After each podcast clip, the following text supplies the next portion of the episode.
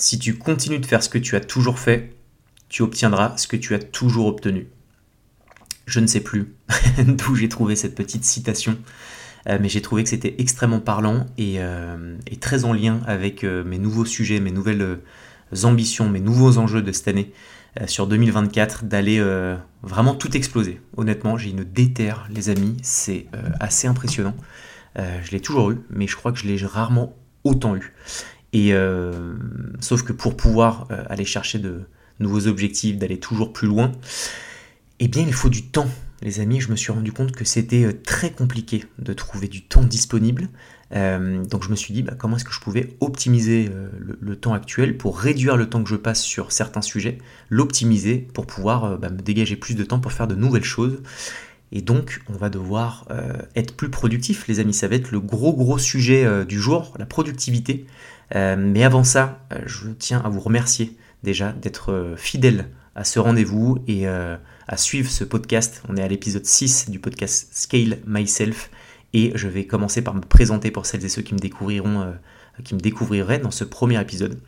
Euh, je m'appelle Harold, j'ai 31 ans, je suis le fondateur de l'agence et du groupe d'agences Com, euh, historiquement donc une agence de communication. Je dis qu'on a un groupe aujourd'hui puisqu'on a lancé notre premier spin-off et on est sur le, point de racheter une nouvelle entreprise qui fait qu'on est, qu'on est un groupe. en 4 ans, on a euh, fait 3,9 euh, millions d'euros de chiffre d'affaires, on est 35 collaborateurs et depuis le tout début du lancement de Com, j'ai toujours créé du contenu autour de ce développement, autour de, la croissance de la structure. Euh, donc j'ai fait ce qu'on appelle du building public et je me suis vraiment rendu compte d'une chose, c'est que quand on veut scaler son entreprise, ses entreprises, il faut réussir à se scaler soi-même et c'est pour ça que j'ai appelé ce podcast Scale Myself voilà les amis pour la petite présentation. Aujourd'hui je fais le petit bilan comme d'habitude du nombre d'écoutes. Euh, on est à euh, donc on a, fait 5 épisodes tournés, on est au 6 aujourd'hui, on est à 1407 écoutes. On est à 72 notes, 5 sur 5, magnifique. Euh, et j'ai toujours pour objectif d'aller chercher les 100 notes avant fin mars, donc il reste plus beaucoup de temps. Je compte sur vous. Là, j'ai besoin de 28 personnes qui se déterrent à mettre un petit 5 étoiles sur, sur Spotify. J'ai pas regardé Apple Podcast et autres, mais voilà. Donc ça continue à grimper gentiment. Je pense qu'il faut mettre un petit coup de collier si jamais j'ai envie d'atteindre mes objectifs. Et pour le coup, je, je, fais ma, part des choses, c'est-à-dire essayer de vous proposer un contenu quali. Si ça vous fait kiffer, n'hésitez pas à mettre euh, cette petite note qui me fait bien bien plaisir. Bon, avant de parler de notre sujet du jour qui est la productivité, je vous fais un petit 10-15 minutes sur les actus actuels. Euh, il y a pas mal de choses, euh, je vais essayer de synthétiser. Euh, mais là, on a, on a déjà un gros gros sujet en cours avec Flo, donc Flo qui est le cofondateur du groupe Com et mon associé depuis toujours. on est sur le point donc de racheter une nouvelle entreprise. Une entreprise qui est très très récente, elle a 6 mois, mais qui a fait beaucoup de bruit, elle a eu un démarrage franchement assez idéaliste on va dire avec euh, voilà, une croissance en chiffre d'affaires, en termes de sexiness de brand. C'est une boîte dans la création euh, de design, de DA, de logo, de charte graphique, de site internet, etc. Donc c'est vachement cohérent par rapport au vertical de com et à ce qu'on peut proposer à nos clients, qui est donc euh, la communication au sens large. Pour rappel, on a donc levé des fonds il y a maintenant 4-5 mois, on a levé un peu moins d'un million d'euros dans le but de faire de la croissance externe, c'est-à-dire diversifier nos verticales en rachetant des entreprises ou en lançant des spin-offs donc notre tout premier spin-off qui s'appelle Capsule, un studio de, de, personal branding, géré euh, par euh, Ulrich le CEO, et donc là potentiellement le rachat d'une nouvelle entreprise. Ça devrait se dessiner lundi, demain, donc je vous tiendrai au courant, mais c'est un gros gros sujet pour nous en ce moment, et c'est passionnant que d'analyser, de comprendre les euh, bilans des entreprises, de challenger, de voir à quel point bah, c'est, c'est, ça peut être ultra bénéfique pour la croissance du groupe comme au sens large, large et j'adore au sens large, au sens large, et j'adore parler de groupe. Je trouve ça déjà un très stylé et deux vachement cohérent par rapport à, nos enjeux avec Flo euh, cette année de vraiment encore une fois créer quelque chose de gros et d'énorme. Euh, en parlant de capsule, donc le premier spin-off, on est à 52 000 euros de chiffre d'affaires depuis le lancement euh, d'un mois, il y a un mois.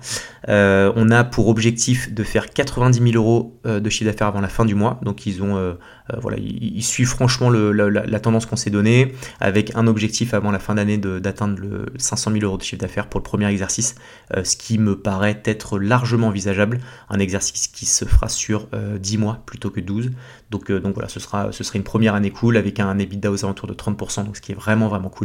Et donc là, je passe beaucoup de temps avec, avec la team Capsule, donc Camille et Ulrich. Ils sont en train de recruter là des personnes pour rejoindre l'aventure. on a finalisé les studios à Boulogne et vu que c'est juste à côté de chez WAM, je peux y aller très souvent et ça fait très plaisir et c'est marrant parce que je retrouve un peu euh, le folklore du début d'une entreprise avec euh, ah bah, le fait que euh, ce soit assez petit en soi, alors sans, faire le mec, mais voilà, les, bureaux la font, je crois, 100, un peu, quasiment 100 mètres carrés. Il y a du bordel un peu de partout, il y a peu de monde et je trouve ça vachement cool parce que ça me rappelle un peu les débuts de, de Com sans faire l'ancien et, et j'adore, franchement j'adore.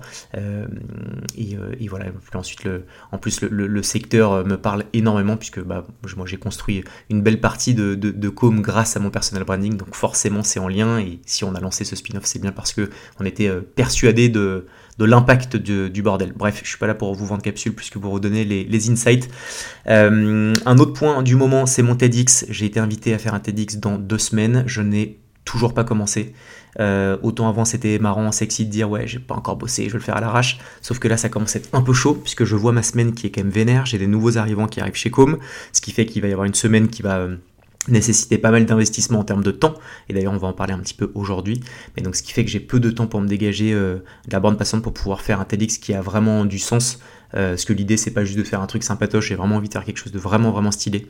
Donc euh, voilà, je vais commencer à, me bouger un peu les fesses, je pense même aujourd'hui, là, dimanche, fin de journée, plutôt que de geeker sur Call of Duty, je pense que je vais faire une petite partie de, TEDx pour commencer à structurer un petit peu voilà l'ossature de, de, ce que je vais raconter, parce que je suis vraiment sur une, une feuille, feuille blanche pour le moment j'ai eu le plaisir d'avoir Lucas Market Dump, qui est euh, un créateur de contenu que, j'aime beaucoup, qui m'a suivi pendant toute une journée, ce qu'on appelle, euh, il y a un format qui s'appelle 24 heures avec. Euh, on en a vu beaucoup en 24 heures Wiz, mais, je trouve ça très cool le format. Donc l'idée c'est qu'il passe une journée avec moi et qu'il filme un peu les coulisses d'une journée type. il y a eu beaucoup de choses qui se sont passées durant les, 24 heures avec, avec de la boxe. J'ai même tenté de faire du, du BJJ, du jiu-jitsu brésilien. J'ai un mec champion de France, un jeune qui me dit ouais euh, t'es chaud, je te montre comment est-ce qu'on fait. Je fais bon bah let's go. Il m'a monté en l'air. il m'a mis une soumission en moins de 20 secondes. Euh, on a tout filmé, c'était assez gaulerie. Ensuite on a fait un petit tour avec euh, chez, chez nos, nos, gros clients typiquement comme, comme le Bon Coin avec qui on, avance beaucoup.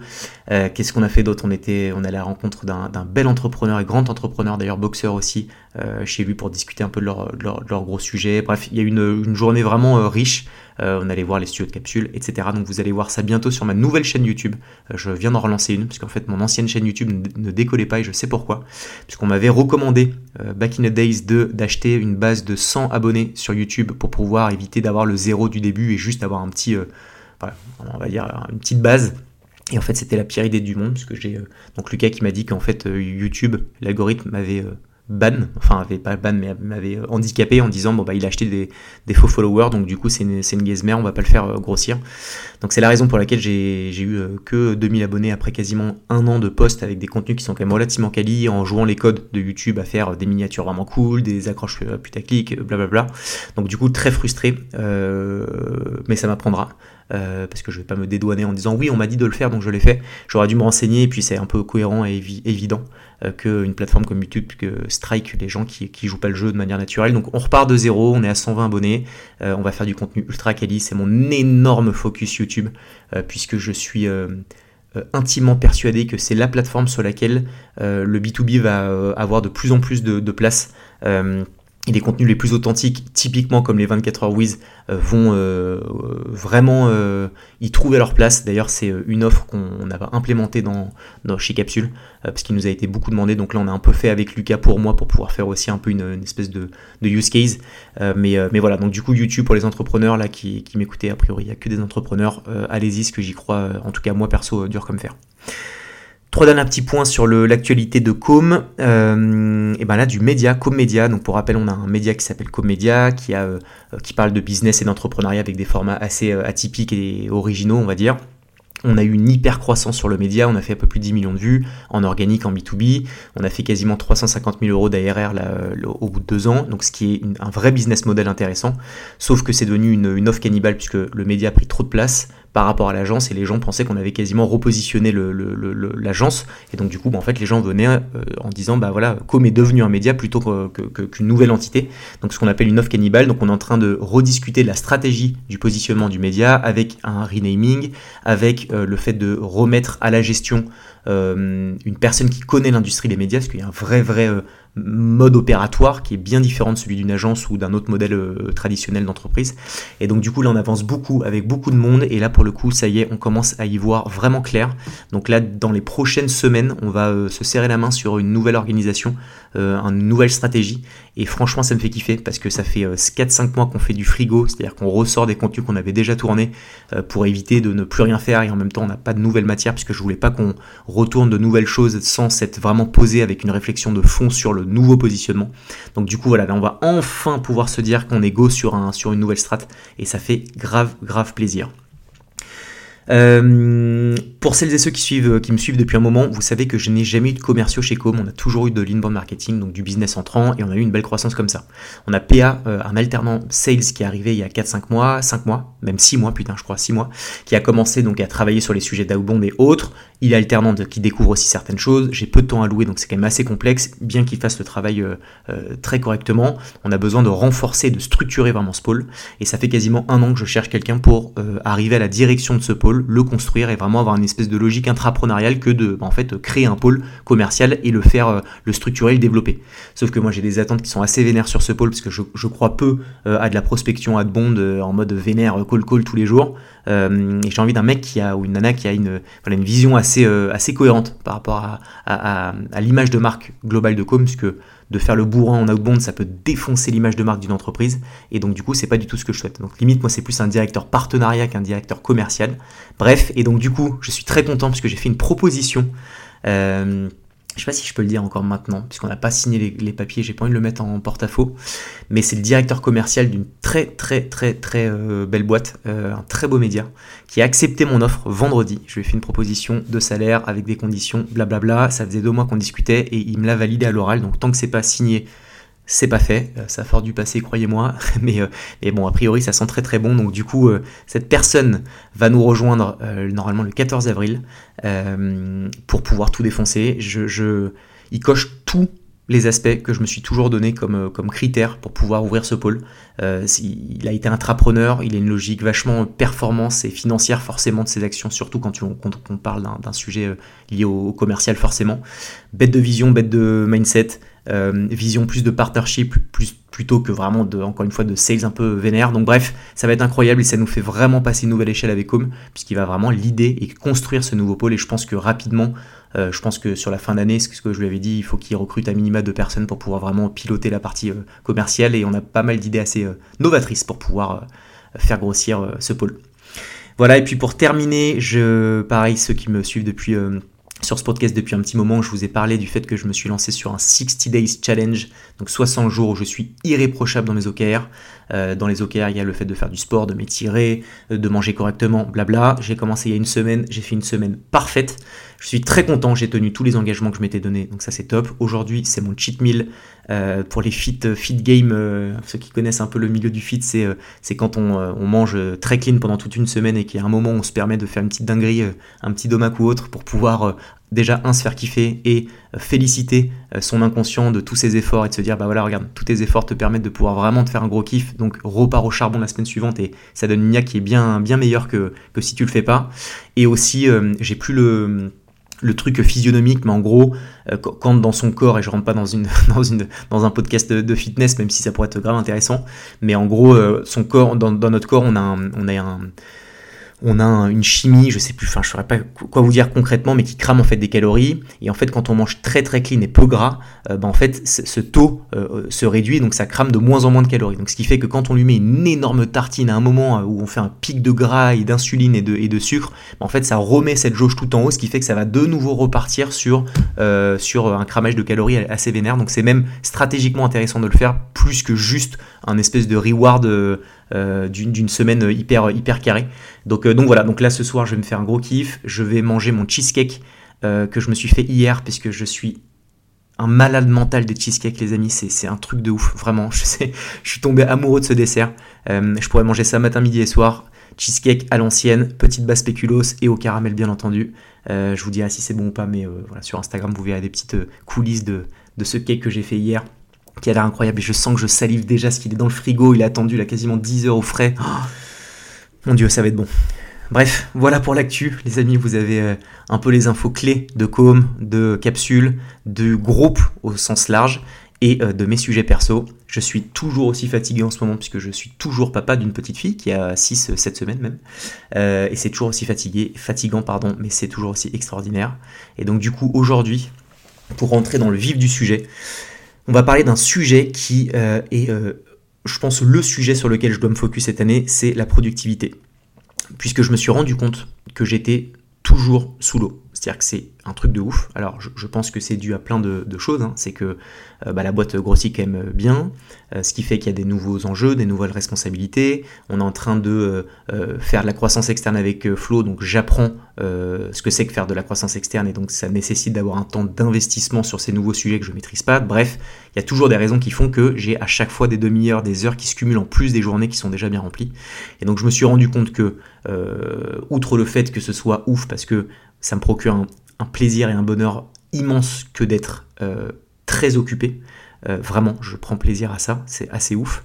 Euh, mais je me rends compte aussi que j'ai des limites, puisque voilà, physiquement, il y a un moment où ton corps lâche, où tu es moins, moins efficace dans ce que tu fais quand tu as une charge qui est trop importante.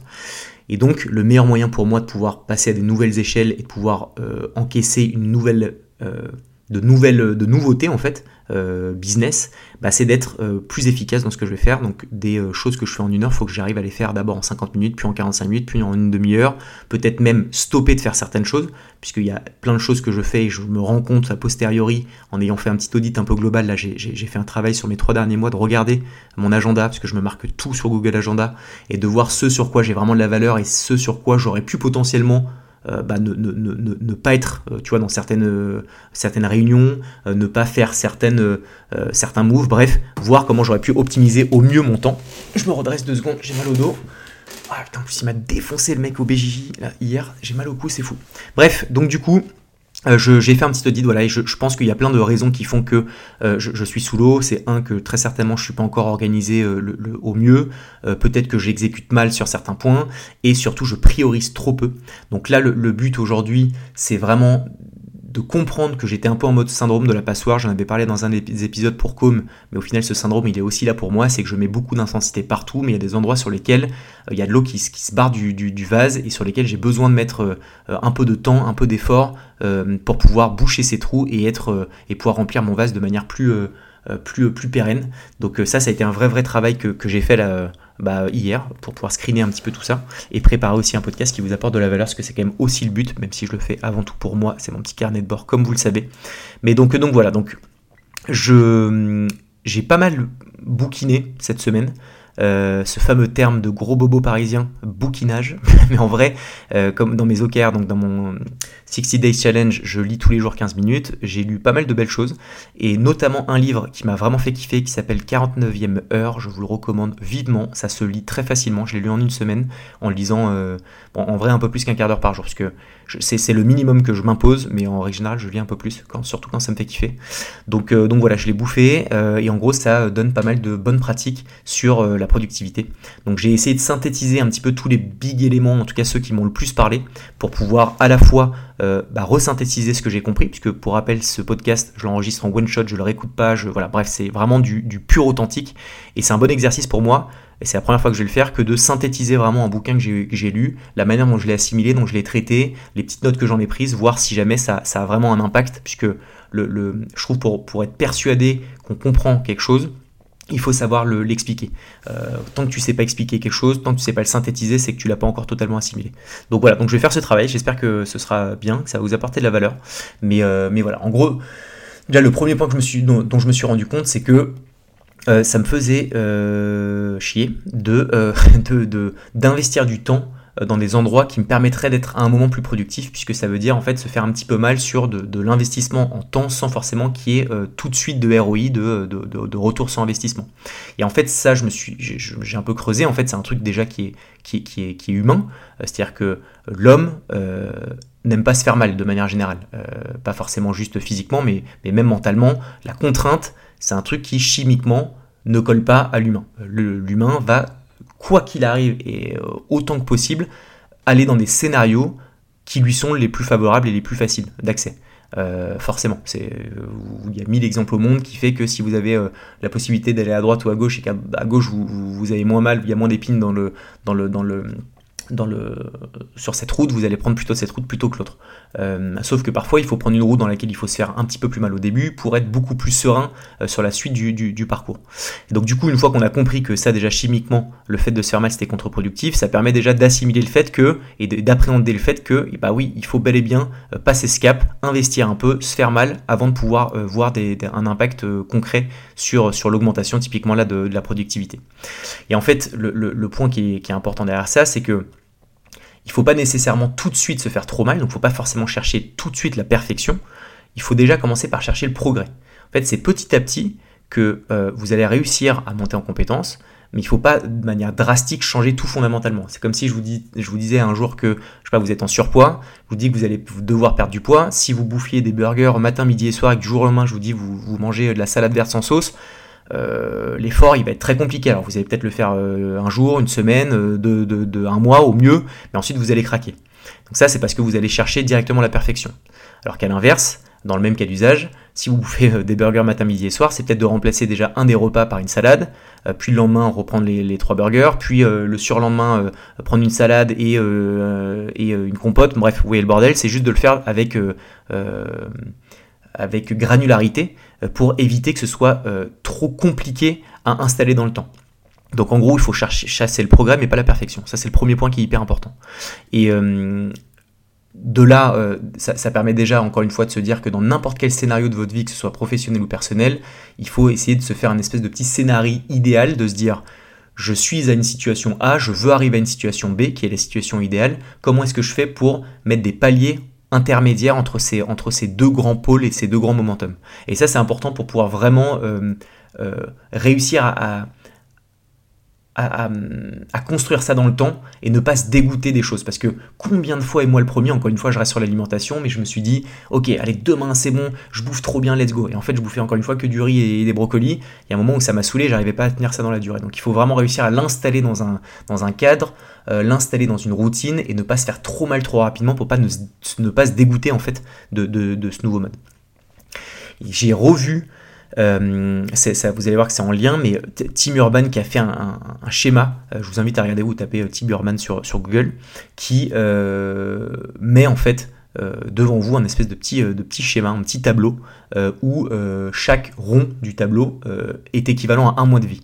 Et en fait, on se rend compte d'un truc, c'est que bah, ce tableau il est minuscule. Donc en fait déjà ça fait vraiment flipper puisqu'on se rend compte à quel point en fait le nombre de mois qu'on a devant nous bah, il n'est pas infini, même si euh, on en est conscient, je pense que son inconscient se dit toujours que c'est un truc qui va être, euh, que la vie en fait est, euh, perpétuelle et qu'elle ne s'arrête jamais. En fait, quand on met sur papier le nombre de mois qu'on a devant nous, on se dit, et c'est là le lien avec le fait de chercher le progrès par la perfection, c'est juste qu'on se dit qu'on a quand même envie d'optimiser le, notre temps pour pouvoir passer du temps euh, sur des sujets qui nous font kiffer plutôt que d'aller se faire euh, chier avec, euh, avec des, des, trucs qui, qui nous vont pas, qui collent pas, qui, qui, qui, sont pas du tout cohérents par rapport à des choses qui nous rendent heureux. donc du coup, voilà, le, le temps n'étant pas infini, essayons d'avoir le plus de temps qualitatif possible dans, dans, dans, dans, sa durée. Et pour ça, encore une fois, il faut réussir à se sentir bien au sens large et donc ne pas aller chercher direct la, la, la perfection, mais, le, mais aller chercher du progrès. Euh, et, donc du coup j'ai un petit peu creusé ça, je me suis euh, posé avec ce tableau. Moi en plus j'ai une peur de la mort depuis que je suis tout petit qui est assez ouf, où j'en faisais même des crises d'angoisse. Euh, et donc ce qui fait que j'ai vraiment pour objectif depuis toujours d'être le plus heureux possible. Ça paraît être ultra idéaliste, mais c'est une vraie réalité et un vrai trait de caractère. Et je pense que ça a été un inconvénient parce que j'ai vraiment fait parfois des, ouais, des, des, des, espèces de balles en mode au gros stress et en même temps ça m'a toujours donné l'envie de voir les choses dans, du, bon côté euh, et d'essayer de maximiser le nombre de, de, fois où je suis heureux et dans mes OKR d'ailleurs l'épisode juste l'épisode d'avant je parle de, mon OKR d'être heureux au moins 80% du temps et c'est c'est vraiment euh, la conséquence un petit peu de cet état d'esprit. Et, euh, et, donc du coup voilà, donc tout ça pour dire que d'être productif, ça permet d'avoir plus de temps et du temps très certainement beaucoup plus qualitatif. Euh, j'ai fait un petit screen aussi euh, de euh, savoir si jamais de manière générale les gens, au sens large, travaillaient plus ou moins qu'avant pour savoir à quel point est-ce qu'on était plus productif ou non. Et en fait, ce qu'il en ressort, c'est que le, temps typiquement des travail, du travail plutôt ouvrier, il a diminué quasiment de moitié en quelques décennies. et ça, c'est dû à plein de faits, la nouvelle technologie qui font que bah, plutôt que de répéter une tâche systématique, bah, il y, a, maintenant la, manière de pouvoir le scaler, de pouvoir automatiser certaines choses. Sauf que je me suis dit que ça allait être la même chose pour les autres postes. Et en fait, ceux qui sont plutôt des cadres, euh, bah, bosse dix fois plus qu'avant. Euh, et donc du coup c'est un petit peu euh, contre-intuitif, parce qu'on pourrait se dire comme on a maintenant des outils qui nous permettent d'aller plus vite et plus rapidement, bah, pourquoi est-ce qu'on bosse davantage? En fait, c'est parce qu'on a accès à de l'info continue H24 le téléphone, le fait d'être euh, en open space typiquement chez Com, bah euh, c'est stylé parce que ça fait très sympa machin, mais en fait euh, t'arrives jamais à te concentrer plus de 10 minutes parce qu'il y a du bruit, on te coupe, etc. T'as des rues partout et donc ça c'est un truc qui fait que finalement plutôt que de réussir à avoir moins de temps de travail, bah, en fait on a de plus en plus et, c'est en fait limite c'est même pas en fait qu'on travaille plus, c'est qu'en fait on travaille moins mais on passe plus de temps au travail. Et c'est ça qui est encore pire, c'est qu'en fait, on a des heures passées au travail qui sont, qui sont rallongées, mais le temps efficient, vraiment pur de travail investi, en fait, il s'est allégé, il s'est amoindri. Et donc ça, j'essaye de, réfléchir à comment est-ce qu'on peut faire mieux euh, pour pouvoir, encore une fois, passer le moins de temps possible au bureau, euh, parce que, en fait, j'ai été méga productif dans tous les sujets que je, traite. Et ça, ça doit être la vision un petit peu globale et idéaliste qu'on doit se donner, de se dire que euh, c'est pas de chasser le bureau, parce que le bureau doit être en vrai un endroit dans lequel on se sent bien, dans lequel on, se sent créatif, mais c'est juste dans la logique de se dire, en fait, il faut pas compter ses heures et se dire euh, oui, j'ai bossé de 8h à 22h, waouh, j'ai une grosse charrette et autres. En fait, ça, c'est stylé sur papier et encore que pas du tout. En fait, ce qu'il faut, c'est justement réussir à se dire ah, moi, j'ai bossé de 10h à 16h. Magnifique, puisque j'ai atteint, j'ai hyper performé sur tous mes sujets. Et donc, c'est vraiment ça qu'il faut aller, euh, qu'il faut aller, euh, qu'il faut aller, chercher en soi. Et en fait, il faut réussir à devenir malin. plutôt que de partir sur, sur toutes les solutions un peu de facilité.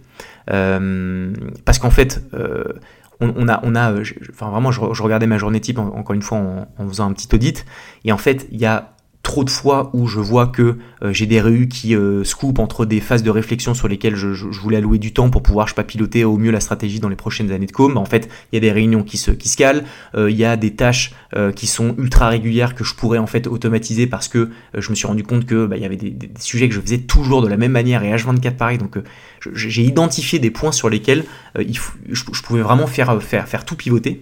Mais en fait, le truc qui est compliqué, c'est que euh, la facilité, en fait, c'est de, tout traiter un peu toujours, tout le temps, et, de le faire comme ça à la mano.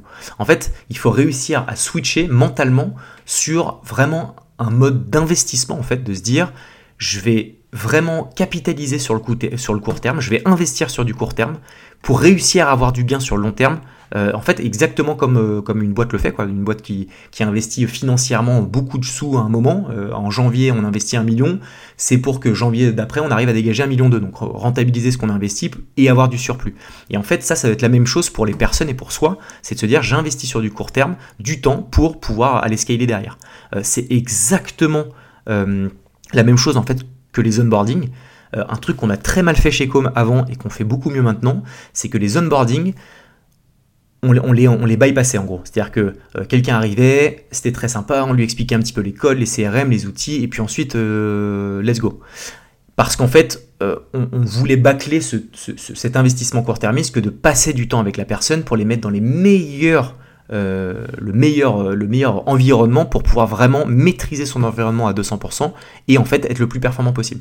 Et ça typiquement, euh, donc on a Marion, une nouvelle directrice communication qui arrive demain, lundi, et on va avoir aussi notre directeur commercial qui va, qui va arriver. On va vraiment, vraiment investir du temps. Donc ça va me demander, même moi, parce que c'est moi le manager de, Marion, d'investir du temps, de dégager certains autres sujets sur lesquels je devais être pour pouvoir lui donner du contexte sur Com, pour lui donner de l'historique sur ce qui fonctionne bien, ce qui fonctionne moins bien. En fait, vraiment investir du temps à fond pour que euh, ait les meilleurs, ils aient les meilleures euh, conditions possibles. Et donc pour ça, il faut vraiment voilà prendre conscience que cet investissement, il permet de pouvoir construire un long terme beaucoup plus euh, serein et beaucoup plus avec des gains qui sont beaucoup plus importants. Et ça, faut vraiment le faire. Et en fait, ça veut dire qu'il faut se mettre dans une position, dans un mindset où on est proactif. Il y a une étude qui est assez ouf, qui est très très simple. En fait, c'est une étude qui dit que 25% des personnes qui euh, sont sur Chrome, euh, en fait, ils sont beaucoup plus efficaces que ceux qui sont sur Safari. Et en fait, j'ai creusé juste pour comprendre pourquoi, c'est tout le but de l'étude. C'est en fait, c'est juste le simple, le simple fait de ne pas euh, en fait utiliser un euh, navigateur par défaut, donc de subir un petit peu son, son ordinateur et juste d'être proactif en se disant je vais prendre un nouvel outil qui va être très certainement plus performant, meilleur, parce que Chrome en vrai c'est mille fois meilleur que Safari. bah en fait juste le fait de, le faire, positionne son cerveau sur la proactivité et sur donc du coup de la, volonté à être plus productif et plus efficace. Et donc je trouve que le chiffre est quand même assez ouf, 25% plus efficace, c'est quand même assez dingue. Alors toujours regarder dans les, études déjà, donc les sources, là je, sais que c'est une source américaine, je ne sais plus quel est, le blast du nom de l'étude, mais il faut creuser, et il faut aussi savoir combien de personnes ont été interrogées, parce que il y a trop de fois où euh, il y a des dingueries où on dit oui, 25% euh, de la population n'est pas heureuse et tu regardes en fait les études, elles ont été euh, auprès de trois personnes en Seine-Saint-Denis. Enfin, il y a un moment où il faut, aussi voir un petit peu qui, sont sollicités. Bref, c'est un autre sujet. en tout cas, j'ai trouvé ça assez, assez parlant et même si le, le, chiffre paraît pas démentiel, pour moi, c'est quand même assez dingue que de me dire juste du fait d'être proactif en se disant je vais pas subir un outil par défaut, ça me permet de pouvoir positionner mon inconscient sur un mode de proactivité, j'ai trouvé ça génial. Donc je trouve que c'est vraiment cool et que c'est vraiment un état d'esprit qu'il faut avoir, c'est de se dire j'investis du temps et je me positionne dans, dans une volonté de faire mieux. Euh, sachant qu'on a quand même, de manière générale, et moi le premier, toujours tendance à vouloir dire oui à tout. Donc ce qui fait qu'en fait, quand vous avez votre journée qui tient sur un, je dis n'importe quoi, 10h, 18h, mais qu'en fait vous dites euh, euh, oui à une réunion en plus, ou euh, quelqu'un va venir vous voir en disant attends, tu peux juste m'aider deux secondes sur ça, que tu dis ok, vas-y, pas de problème, bah en fait, tu rallonges tes journées, et en fait, bah, tu termines avec, avec des journées qui sont, qui sont interminables. Et en fait, ces petits oui réguliers, en fait, ils sont, pour moi, c'est le pire truc au monde, en fait. Pour moi, c'est ce qui cancérise un petit peu sa, sa, sa proactivité, parce qu'en fait, on a toujours l'envie de faire plaisir, on n'a jamais l'envie de dire non parce que c'est souvent perçu comme quelque chose d'assez. De, euh, enfin, de, pas bien, quoi. De dire non à quelqu'un, c'est toujours ah, le temps d'enculé m'a dit non, alors qu'en fait, c'est simplement qu'il y, y, a des raisons. Donc je pense qu'il y a le fond et la forme. Il faut quand même quand il y a un nom, il faut l'expliquer, il faut donner du, contexte et, une explication sur, pourquoi est-ce qu'il y a un nom. Mais bref, de manière générale, je trouve qu'on dit toujours oui à, toujours, on dit toujours oui à quasiment tout. Franchement, faites un, historique de votre semaine et dites-vous le nombre de fois quelqu'un vous a dit attends, tu peux juste regarder mon mail ou attends, tu peux juste me faire ça, attends, tu peux juste passer euh, un petit tête là sur la réunion pour que tu donnes ton avis, s'il te plaît. Ça, ça arrive 8000 euh, fois sur 10. Et en fait, euh, ça, donc déjà, c'est un, problème. Et le deuxième problème, c'est parce qu'en fait, je pense qu'on ne définit pas suffisamment nos objectifs personnels. C'est-à-dire vraiment le fait de se dire, je vais investir tant de temps au travail, parce que c'est ce qui me permet de pouvoir euh, euh, bah, bosser et puis ensuite avoir ma, vie d'à côté. Euh, et dans ces nombres d'heures, il faut que je, réussisse, que je réussisse à en tirer tous les, tous les, tous les meilleurs enseignes, enfin tous les meilleurs retours sur investissement possibles. Donc du coup, ça c'est déjà deux belles choses, c'est de se dire je me fais mes propres OKR de ma journée, de ma semaine à moi et qui correspondent à euh, ma position au sein de l'entreprise, à mes enjeux et mes objectifs au niveau de mon poste et de mes missions. Et le deuxième point, c'est de ne pas dire oui à, tout et surtout d'expliquer comment dire non. Parce qu'il y a... Euh, euh, en gros, les, gros gros entrepreneurs, les gros CEO, en moyenne, ils disent non à 19 propositions sur 20, donc c'est-à-dire la quasiment totalité, parce qu'en fait, ils sont ultra attentifs sur euh, l'investissement du temps qu'ils mettent sur leur sujet. Et en fait, quand ils disent, euh, enfin, quand à l'ancienne, je trouvais que le fait d'être un yes man, euh, ça, ça a été vraiment le, j'en parle, je crois, dans un des épisodes, mais le yes man, c'est un film de, où Jim Carrey joue, où en gros, il dit oui à tout, et il lui arrive que des dingueries dans sa life, et il est beaucoup plus heureux, etc. J'ai l'impression que c'est, assez vachement répandu le fait de devoir dire oui à tout pour pouvoir être hyper cool, pour pouvoir se créer des opportunités de dingue, et il y a du vrai là-dedans. Mais pour moi, honnêtement, je suis en train de me mettre en mode no man à fond. C'est-à-dire que quand on me propose des partenariats et que je l'analyse et que avant je me serais dit putain attends ça se trouve ça va vraiment nous servir bon allez vas-y je dis oui mais en fait je me dis non et même si en fait ça aurait pu apporter des trucs de dingue je sais qu'en étant droit en disant non et en étant focus sur mes sujets je sais que je serais dix fois plus efficace dix fois plus productif et que ça aura dix fois plus d'impact pour le groupe com que si jamais je disais oui à tout. Et donc du coup euh, quand euh, vous êtes si vous êtes salarié si vous êtes euh, entrepreneur peu importe et que on vous sollicite sans arrêt, apprenez à dire non et apprenez à expliquer à dire non. Ça, c'est un truc sur lequel j'ai envie de monter en puissance. C'est euh, déjà de, de dire plus non et aussi d'expliquer mieux. Donc, c'est de dire voilà, là, je peux pas parce que euh, sur cette phase, j'ai prévu de faire ça, ça, ça. Par rapport à la boîte, ça nous permettra de faire ça, ça, ça. Euh, donc, voilà, désolé pour cette fois, ce sera pas possible, etc. Blabla. Et je pense que d'en parler, c'est important. typiquement, moi, tous les vendredis, je fais un petit loom aux équipes pour leur donner plein d'infos sur la boîte. Ça, c'est un des sujets sur le loom sur lequel j'ai envie de leur, de leur, donner un peu de matière. C'est de leur dire que je vais d'abord davantage dire non, donc de bien bien être attentif sur les points sur lesquels ils veulent me solliciter pour être certain que j'ai de l'impact ou non, puisque de manière générale je vais me positionner plus sur un non qu'un oui. donc, donc voilà, donc juste donner du contexte et mieux expliquer c'est important. Donc voilà, en gros, pour faire très simple sur la finalité, un non qui est bien expliqué, ça vaut toujours mieux qu'un oui qui va être archi mal réalisé ou exécuté par la, par la suite. Voilà, déjà ça c'est important. Et puis euh, en plus, euh, moi je, préfère 150 fois quelqu'un qui me dise non, qui me dise Harold, je suis désolé, je vais pas pouvoir parce que je dois faire ça, ça, ça, plutôt quelqu'un qui dit tout le temps oui, euh, d'accord, pas de souci, Harold, je vais le faire, et qui finalement en fait le fait pas très bien parce que c'est un impact qui est 10 fois plus. Enfin, c'est un impact vraiment pas ouf pour la boîte versus un non sur lequel si on me donne du contexte, du cadre et qu'on m'explique, bah, en fait je, je, je, jamais ça quoi. Donc, donc voilà, important. J'espère que déjà cette première phase vous a, vous a parlé. Moi, j'ai réussi un petit peu à le synthétiser, ça veut dire que je l'ai quand même plutôt bien compris. Mais, euh, mais, mais voilà. Euh, et en plus, sachez quand même un truc important, si jamais vous êtes plus salarié euh, que, que, que, CEO de la structure, c'est que n'ayez pas peur de dire non à des managers, puisque en vrai de vrai, un bon manager de base, c'est quelqu'un qui va faire en sorte d'encourager les discussions euh, et qui va vraiment essayer de vous booster euh, pour vous orienter sur les vraies convictions que vous avez par rapport à votre taf plutôt que vous contraindre. Donc si jamais un manager à qui vous dites non en expliquant avec la bonne forme, avec le bon, le bon ton et que ce manager vous envoie euh, yesh, honnêtement, vous, vous avez fait votre taf et c'est plutôt au manager de se remettre en question et de voir si jamais il est, bien, bien à sa place. voilà pour ça.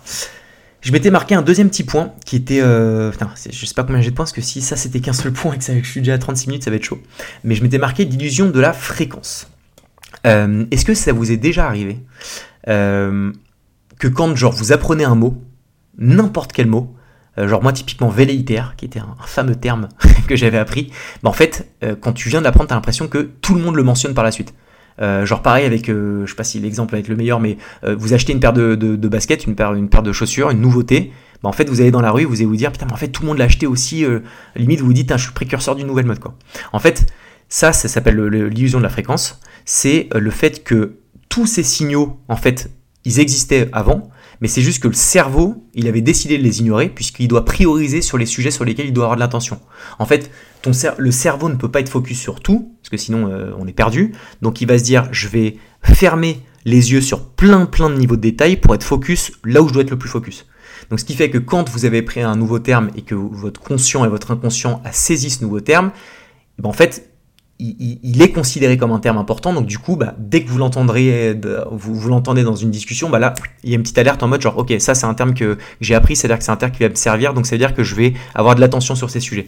Et en fait, c'est trop stylé, puisque c'est-à-dire que, et je, trouve ça magnifique, et j'ai envie vraiment de faire des épisodes sur l'inconscience, que je trouve ça splendide, c'est que il choisit vraiment les signaux. Même si jamais ça existe, depuis toujours, c'est le cerveau qui décide de les ignorer. Et en fait, ça permet deux choses, déjà, encore une fois filtrer, mais c'est surtout que ça permet enfin, il faut se dire, nous, qu'il faut en fait mettre le plus de clarté sur ces objectifs pour que, en les disant, en les marquant, ça pour moi, il faut marquer les objectifs à l'écrit, mais en fait, son crâne, son cerveau, il se le met en tête et qu'il ait de la disponibilité en fait pour ces nouveaux sujets. Et en fait que il arrive à reconnaître quand bah, une opportunité est importante plutôt qu'une autre. Donc le point qui est important dans, l'organisation, parce qu'on encore une fois on parle de, de productivité, mais c'est l'organisation qui est quand même l'un des sujets clés, c'est de se dire je vais marquer ce qui est le plus important pour moi euh, au niveau de mes objectifs, et mon cerveau inconsciemment va se dire que ça va être un sujet important. Et ça, en vrai, ça paraît être un détail, mais c'est méga méga important. Et moi, quand je me mets mes petits OKR perso et que je me les marque, vraiment, j'ai l'impression de me faire une espèce de contrat avec moi-même, de me dire, je l'ai écrit, donc en fait, je, dois, me suis engagé en fait d'une certaine manière à, le réaliser. Et ça, je pense qu'il y a du conscient, mais aussi de l'inconscient. Donc ça, euh, faites-le vraiment, et, vous verrez, euh, faites l'exercice. Euh, là, voilà, bah, ceux qui n'avaient pas écouté les autres épisodes, le mauvais léitaire typiquement, ça veut dire en gros être un peu disparate, c'est-à-dire dire oui à tout, commencer quelque chose et puis l'arrêter et recommencer à autre chose. Vous allez voir que vous allez entendre la semaine prochaine 12 personnes qui vont, parler du terme velléitaire. Vous allez voir. Ou pas d'ailleurs, j'en sais rien. Parce que j'avoue que même moi, je vois personne qui, sert de ce terme. Bon, merde, faites un autre exercice avec autre chose. Mais vous voyez ce que je veux dire en gros. Euh, bref, donc du coup, tout ça pour euh, vous dire que, euh, de manière générale, donc posez vos objectifs, vous les écrivez, vous les marquez, et votre cerveau va les inclure dans les sujets qui sont vraiment importants pour vous. Typiquement, quand demain, vous allez, maintenant, je sais pas, il y a quelqu'un qui vous propose une réunion, Vous allez vous dire, est-ce que ça fait partie de mes objectifs? Est-ce que ça rentre dans mes objectifs et dans mes sujets? Est-ce que oui ou non, euh, je, dois, je dois l'implémenter dans ma, dans, ma, dans ma strat. Et d'ailleurs, pour, pour, pour, vous dire si jamais euh, vous êtes euh, important ou non dans une réunion, parce qu'il y a trop de fois où encore une fois on se fait happer à faire toutes les réunions du monde, c'est de se dire, si j'avais été malade là pendant la réunion, c'est-à-dire que je suis malade, je ne peux pas la faire, je suis chez WAM et personne ne peut me parler, est-ce que la réunion va, va, va, être tenue et où est-ce qu'elle va être reprogrammée? Donc en gros, ça c'est hyper simple parce que si, elle si la, la réunion est maintenue, c'est qu'en vrai de vrai, même si vous avez votre, impact, votre importance, vous n'êtes pas essentiel à, la réunion. Si par contre, euh, vous faites ce même exercice et que, la réunion devrait être reprogrammée, c'est que là, vous avez trop d'importance dans, la réunion pour, ne pas être présent. Et donc, du coup, ça veut dire qu'il faut l'accepter. Et ça, c'est vraiment un exercice que je vais faire dès demain lundi. C'est quand on me met une réunion dans mon agenda, je vais me faire cet exercice d'abord perso et je vais en parler aussi aux, euh, équipes en disant je vais pas pouvoir être là, on fait comment? Et si la personne me dit, bon, on doit la reprogrammer, c'est que vraiment ça a son importance. Ça, je pense que c'est un bon exercice à faire pour pouvoir, euh, encore une fois, euh, prioriser les, réunions sur lesquelles il y a vraiment de l'intérêt d'y être. Et, euh, et, et, si c'est pas le cas, bah, pouvoir gagner du temps. Parce qu'encore une fois, une demi-heure par-ci par-là de grappiller, c'est rapidement 4, 5, 6, 10 heures dans une semaine type sur lesquelles vous pouvez bah, investir du temps sur, sur d'autres sujets. Voilà pour ça. je m'étais marqué l'effet Zegarnik je ne sais pas si je le dis bien, ça s'écrit Z-E-I-G-A-R-N-I-K, Zegarnik, euh, qui est stylé, qui euh, dit une chose, c'est toujours un peu en continuité, hein. je ne me suis pas marqué des, trucs qui passent euh, du coq à l'âne, forcément ça, ça, a un lien, c'est que son cerveau, enfin notre cerveau, on se rappelle toujours des tâches qui sont en cours. Euh, et l'exemple qu'ils ont donné que j'ai trouvé très, intéressant, c'est de se dire que les serveurs, euh, ils se rappellent toujours des commandes en cours. D'ailleurs, ils sont très très chauds. Euh, voilà, vous, vous faites votre commande, il va s'en rappeler. Par contre, si vous lui dites quelle était la commande que vous aviez prise sur la table 22 il y a une heure, il y a très peu de chances qu'il s'en rappelle. Et en fait, ça permet de, de, de, se rendre compte que une tâche qui n'est pas achevée, euh, ça prend beaucoup plus de, place dans son cerveau qu'une tâche qui est terminée. Euh, et en fait, ça veut dire que si vous avez 1000 tâches euh, qui sont pas achevées, qui sont dans votre tête, ben en fait, ça va parasiter votre cerveau de ouf, puisque vous allez avoir 1000 sujets sur lesquels votre cerveau va avoir de l'attention, mais vous n'avez pas fermé ces, projets, donc ils sont encore là dans votre, tête. Et alors moi, je suis le number uno della show des gens qui ont 10 000 sujets en tête, 10 000 projets en cours et qui ne les ont pas finalisés. Et ça, c'est un truc sur lequel j'ai fait un effort drastique depuis 6 mois à prioriser les tâches. Et celles que je peux stopper et que je peux terminer, je les termine euh, au plus vite. Puisque justement, avec cet effet euh, euh, ça permet de pouvoir faire de la place en fait dans mon cerveau. Et donc, en fait, de manière générale, la synthèse, c'est que toutes les tâches qui sont pas finies, ça parasite son cerveau. Et donc, il faut absolument vous faire des to-do list. Euh, vraiment, moi je, vous le dis, hein, je me le fais pour le perso, pour le pro. Vous vous listez tous les sujets sur lesquels vous devez euh, mettre euh, votre attention, vos efforts, donc vos missions, vos enjeux, vos projets. Vous les listez. Et déjà, le fait de les lister, ça vous permet de screener un petit peu euh, les points sur lesquels finalement vous n'avez pas forcément besoin euh, de, continuer d'avancer, parce qu'il y a toujours des espèces de missions un peu ouvertes, mais qu'en fait qui, n'ont aucun sens. Donc déjà, ça vous pouvez les tège. Et aussi de pouvoir prioriser euh, des, missions pour pouvoir se dire, ok, je vais y aller step, step by step, étape par étape, pour pouvoir fermer certaines, certaines missions et donc me libérer de la place et de l'esprit. Et ça, c'est vraiment, vraiment hyper important. Et quand on écrit une tâche, en fait, comme je vous l'ai dit, on s'engage un peu inconsciemment à le faire. Donc, vous les listez, ça va vous engager inconsciemment à devoir réaliser ces tâches, et une fois que vous allez les finir, ça va vous faire de la, place et vous libérer de l'esprit.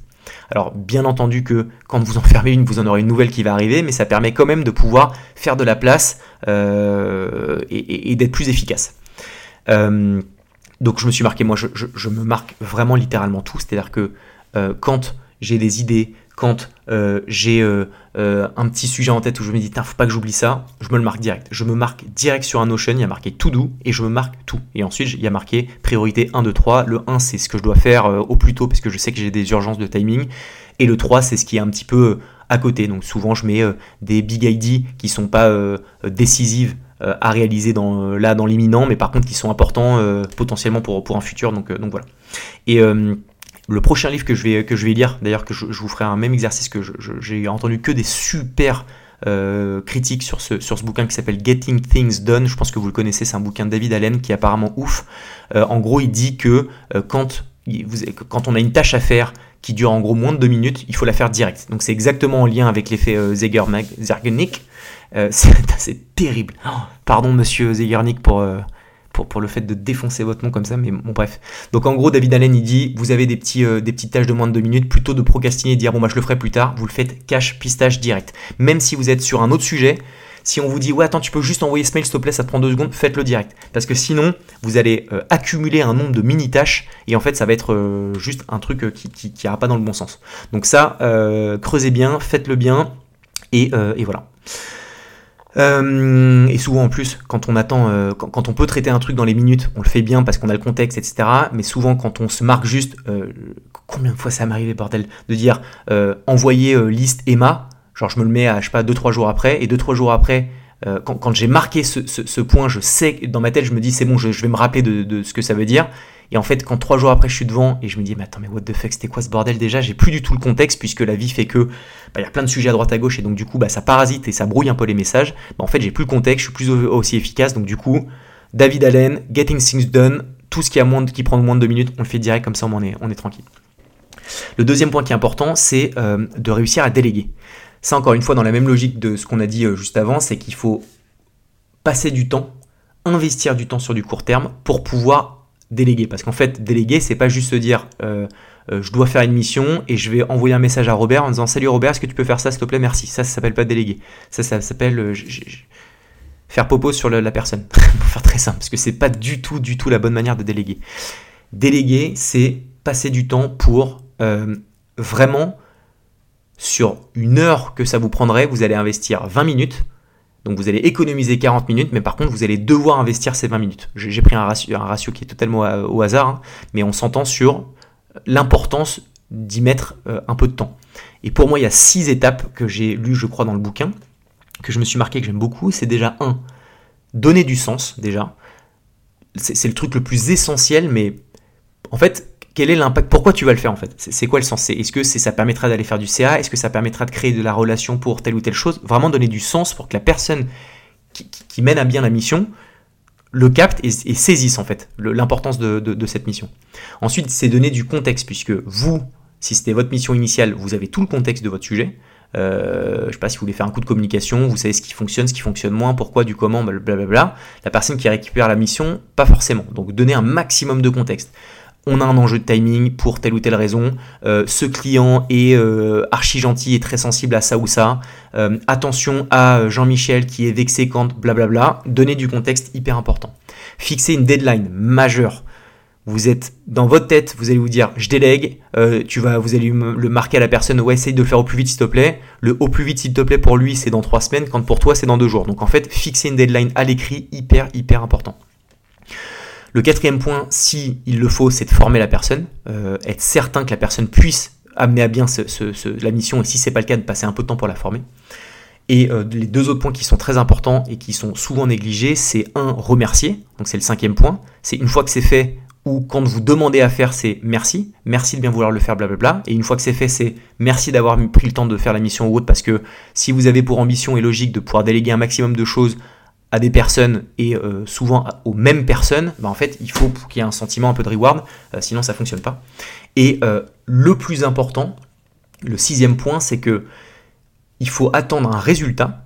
Donc c'est vous avez délégué pour que la mission soit faite. Par contre, la manière dont c'est fait, vous ne devez pas juger ça. Parce qu'en fait, sinon vous le faites, en fait, c'est à vous de le faire sinon. Mais si jamais demain on dit, est-ce que tu peux contacter, je, vous dis un truc très simple, est-ce que tu peux contacter Emma euh, qui va nous permettre de pouvoir euh, faire plus de chiffre d'affaires. Euh, tu verras, elle est adorable. Si tu peux le faire pour mardi prochain, si tu as besoin, je t'explique comment bien écrire le mail. Merci beaucoup de le faire. Donc là, j'ai appliqué les 5 premiers points.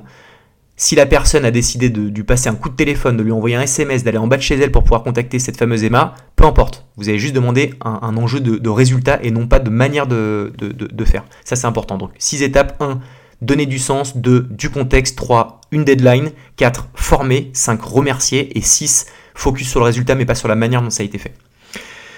Voilà pour ça. Les amis, euh, quand vous avez une semaine de ouf, comme moi, comme tout le monde, je le pense bien, essayez, je, pense que vous avez déjà vu ça, moi c'était sur Instagram que j'ai vu ça je crois, ouais bref, peut-être sur Instagram, où en gros il y a deux vases, et sur ces deux vases, il faut réussir à euh, y mettre euh, un gros, euh, genre deux gros cailloux, quelques pierres et du sable. Et en fait, on se rend compte que quand on met d'abord du sable, donc le, le, truc le moins gros, ensuite les petits cailloux et ensuite les énormes pierres, bah en fait, on se rend compte que tout déborde. Alors qu'à l'inverse, si on commence à mettre les deux grosses pierres, qu'ensuite on met les quelques cailloux qui vont, se rentrer de manière assez naturelle dans les espaces un peu euh, qui, restent, et ensuite le sable qui rentre pour, le coup crème partout, on se rend compte qu'en fait ça déborde pas. Et en fait, l'image derrière ça, c'est qu'il faut traiter les gros sujets avant les petits. Donc souvent, quand on commence sa journée, on se dit, bon, allez, je vais faire mes petits mails tranquillou, je vais ouvrir un peu mon LinkedIn, je vais faire ci, je vais faire ça. Alors qu'en fait, le démarrage, c'est là où il faut se faire mal.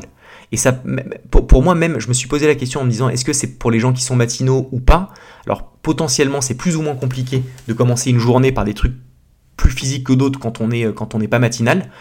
Mais je pense que même si on n'est pas matinal, il faut faire les choses les plus dures dès le début. Parce qu'en fait, euh, c'est là où on a le plus de c'est là où on a son cerveau qui a fait un espèce de reboot euh, pendant la nuit, où tout est au clair, et donc du coup on peut recréer euh, tout le standard de la journée, et donc c'est hyper important. Et surtout, il y a Mark Twain, que vous connaissez peut-être, qui est un écrivain qui a donné plein de punchlines du futur, qui disait « Commencez votre journée en mangeant un crapaud vivant, rien de pire pourra arriver ensuite. » Donc en gros, faites le truc le plus hardcore au début, le plus chiant, le plus dur, puisque tout le reste, ça passera crème. Et en fait, comme tout au long de la journée, vous allez avoir de l'information, vous allez avoir votre Insta, vous allez avoir LinkedIn, il y, a, des gens qui vont dire ce que tu peux faire, si tu peux faire ça, blablabla, tout va se parasiter, donc en fait, tout va devenir plus complexe. Donc si vos gros gros sujets, vous les procrastinez à la toute fin de journée, où vous commencez à être rincé, où il y a de plus en plus d'infos, ben en fait, vous n'arriverez pas à le faire.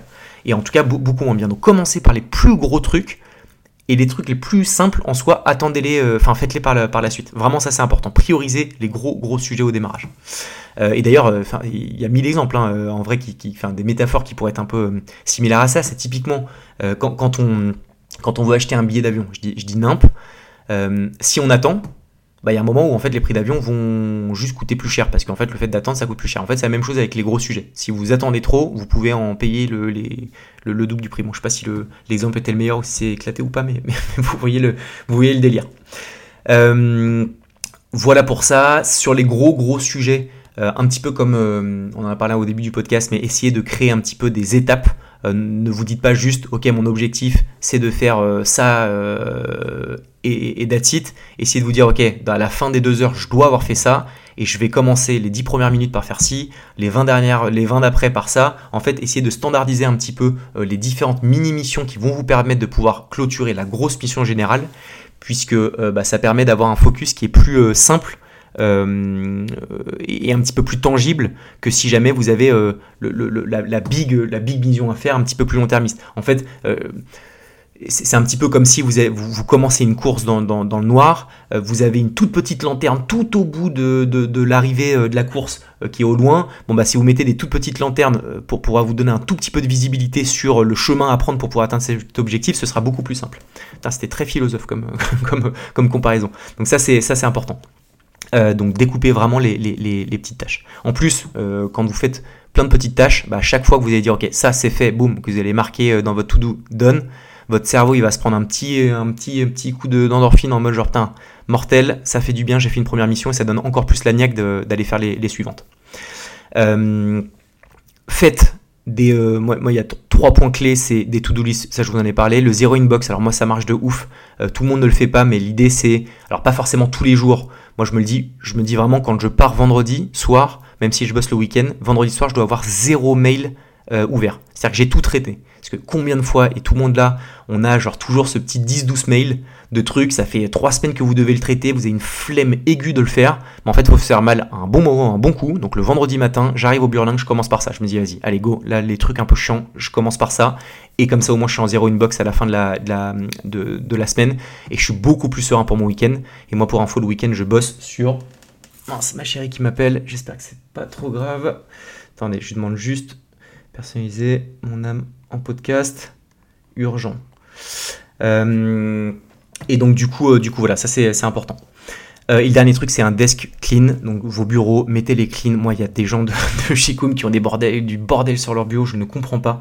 J'ai besoin d'avoir un, bureau qui est clean et qui reflète un petit peu mon état d'esprit. Et pareil, ça paraît un peu tout con, mais je trouve ça mieux. On arrive sur son bureau, tout est clean, tout est ordonné, il n'y a rien qui traîne. Et je trouve que c'est beaucoup mieux. Euh, et aussi un point qui est peut-être hyper important dans, le cumul un peu de tâches que vous pouvez avoir dans vos to-do, c'est quand vous avez euh, listé, déjà ça part un peu à droite à gauche, mais j'ai oublié de vous le dire, quand vous avez une to-do list priorisée par euh, à la fois, donc comme je vous ai dit, les très gros sujets, commencez par là, ça c'est important, mais ne négligez pas les, tâches asynchrones. Je m'explique, il y a des sujets sur lesquels, même si c'est pas le plus dur et le plus important, il y a un espèce de délai et un temps incompressible qui va devoir opérer. Je vous dis n'importe quoi, vous avez besoin de recruter euh, je sais un nouveau commercial, euh, c'est le truc qui n'est pas le plus important au monde, ça prend pas énormément de temps, mais pour autant, si vous ne le postez pas euh, au plus tôt, bah en fait, la phase incompressible de 1, euh, je vais me poster sur les job boards, ensuite il y aura des candidatures, ensuite il faudra les traiter, bah, toute cette euh, durée-là, elle est incompressible. Donc ce qui fait que si vous attendez toutes vos autres tâches et que vous arrivez à la toute fin de votre semaine à vous dire, bon, bah, je vais finalement enfin lancer les trucs de recrutement, vous êtes mangé une semaine dans la gueule. Alors que si vous dites, ok, lundi, j'ai fait le screen de tous mes gros sujets, je sais que mes énormes sujets, c'est ça, ça. J'en ai des plus petits, c'est le recrutement, mais là je me rends bien compte qu'il y a une phase incompressible de temps parce qu'en fait, euh, il va falloir avoir tout, le temps nécessaire pour que les gens puissent euh, apply sur les, job boards. Bon, bah, je me dis, vas-y, je commence par ça, parce que je sais que pendant toute la durée de la semaine, c'est la phase incompressible du moment où les gens vont pouvoir recruter. Vous voyez le, délire, mais ça c'est important, puisque, sinon vous allez en fait parfois vous manger du temps perdu alors que vous auriez pu les, faire. Un peu pareil de manière générale sur plein d'autres sujets, mais voilà, je, vous ai pris ça comme exemple l'importance de, donc d'investir, ça, je, vous l'ai dit, hein, mais vraiment du temps sur tous vos sujets. Euh, Abraham Lincoln qui disait une phrase que j'ai adorée, qui disait si on me donne, pardon, je recommence, que l'on me donne 6 heures pour couper un arbre, j'en passerai 4 à aiguiser ma hache. Je trouve ça incroyable. Ça veut juste dire que euh, plutôt que de commencer direct à, hacher les bordels, prenez du recul, investissez du temps sur euh, les sujets que vous pouvez déléguer, sur les gens onboardés, sur les gens informés, etc. Parce que vous serez beaucoup plus efficace par la suite sur tous vos autres sujets. Euh, voilà en gros un peu là sur tous les, euh, tous les points liés à la productivité. Beaucoup de choses que j'ai dites que je fais, beaucoup de choses que je ne fais pas mais que je souhaite faire.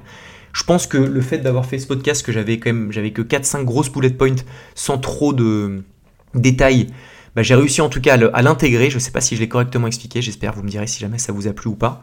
Mais, euh, mais voilà, moi ça me permet vraiment de me dire que je vais faire mon gros focus sur les prochaines semaines, même voire mois, sur augmenter ma productivité par rapport à tous les points dont je vous ai parlé. Et comme ça, ça va me permettre de dégager du temps pour l'investir sur de nouveaux sujets. Et je trouve ça vachement passionnant puisque ça me permet en fait, sans bosser plus, de faire plus de choses. Et en fait, euh, c'est suffisant pour pouvoir me déterre, perso. Voilà les amis, pour la fin, pas tout à fait de cet épisode, puisqu'il y a euh, la FAQ. J'ai eu deux petites questions intéressantes qui étaient cool. Euh, mais voilà, en tout cas, j'espère que sur la productivité, ça vous a plu. N'hésitez pas à me faire des petits retours. J'adore vraiment quand vous me faites des retours sur LinkedIn, Insta ou autre. Je, vraiment, je prends vraiment, vraiment du plaisir à prendre vos retours. Euh, franchement. Donc, donc voilà. je passe au FAQ pour terminer là rapidement. J'ai Antoine qui m'a demandé as-tu créé une autre société pour Comedia où tout est centralisé? Alors je ne sais pas si tu fais euh, l'amalgame de Com et de Comedia et où est-ce que si tu parles vraiment d'une nouvelle entité juridique pour Comedia. Euh, juste pour être sûr de ne pas me tromper, je vais, prendre Capsule. Euh, donc, est-ce que Capsule fait partie de Com et que c'est de la même boîte et où est-ce que c'est une nouvelle structure juridique? C'est une nouvelle structure juridique. Euh, Com est ultra majoritaire, mais euh, Ulrich et Camille, qui sont les deux autres fondateurs, ont des parts et ça leur permet de gérer de manière entrepreneuriale leur entreprise, donc de vraiment gérer tout de A à Z sans que moi j'ai à le faire. Et pour autant, bah, en fait, une grosse partie du, chiffre d'affaires généré est directement relié au chiffre d'affaires du groupe Com, puisque Com est ultra majoritaire dans cette structure. Le média, c'est typiquement le sujet euh, actuel, donc Comédia va devenir un nouveau média avec un nouveau nom, on va en créer un spin-off dans lequel Com va être ultra majoritaire, il va y avoir des nouveaux associés, des nouveaux cofondateurs, avec à la tête un nouveau CEO, pour les mêmes raisons que pour Capsule. J'ai Ivan ou Yvan qui me dit comment se différencier demain en podcast devant toi et les autres boss ton vrai avis. Merci pour ça, c'est cool. Euh, sur le podcast, moi je crois beaucoup au solo podcast. Euh, moi je me suis énormément inspiré de Théo Lyon, de Kudak, qui a, je euh, été le précurseur de ce type de format. Je, en tout cas, de, mon écosystème, j'ai l'impression que c'était lui. J'en ai découvert plein d'autres de très cool. Je pense que ça va prendre une très belle place, vraiment. Cette espèce de carnet de bord un peu perso, mais qu'on partage à un, grand public. Je trouve qu'il y a une certaine forme d'authenticité un peu évidente que de euh, se parler seul, en mode un peu introspectif. Euh, je trouve que c'est très très différent des autres plateformes comme LinkedIn, YouTube ou autres. Donc j'aime beaucoup, donc j'irai sur ces sujets, et pas forcément que sur des sujets de business, de manière un petit peu plus macro sur des sujets un peu de vie, alors forcément qui ont son impact et des répercussions sur la manière de traiter ses business et son business. Euh, mais voilà, donc euh, franchement je te dirais ça, et potentiellement même d'en faire un peut-être en duo, tu vois, de partager une vision entre, entre associés, avec une thématique deux manières de décoder la, chose. Tu vois, tu, genre, tu traites euh, un sujet en mode genre euh, l'objectif euh, dans, dans 5 ans, comme c'est, et ben moi je vais répondre un truc, quand Flo, mon associé, va répondre peut-être quelque chose de totalement différent. Et je pense que ça, c'est un, ça permet déjà d'aligner un peu sa vision entre les deux associés, donc je trouve que c'est un bel exercice. Et je pense que ça peut être super intéressant pour les auditeurs. Je viens de te donner un, bête de forme en vrai, Yvan. donc si tu le fais, voilà, moi je pense que ça pourrait être une bonne idée. Voilà les amis, on arrive sur une heure de podcast. N'hésitez pas à noter ce podcast sur Spotify 5 étoiles s'il vous plaît. N'hésitez pas non plus à m'envoyer un petit screenshot de la note que vous avez mise et me l'envoyer sur Instagram ou LinkedIn puisque une fois par mois, je fais monter au hasard une personne qui vient présenter son activité euh, sur le podcast. Ça donne un peu de visibilité. Donc, euh, donc voilà, un grand merci pour l'écoute. Je vous embrasse fort. Bon dimanche et à la semaine prochaine.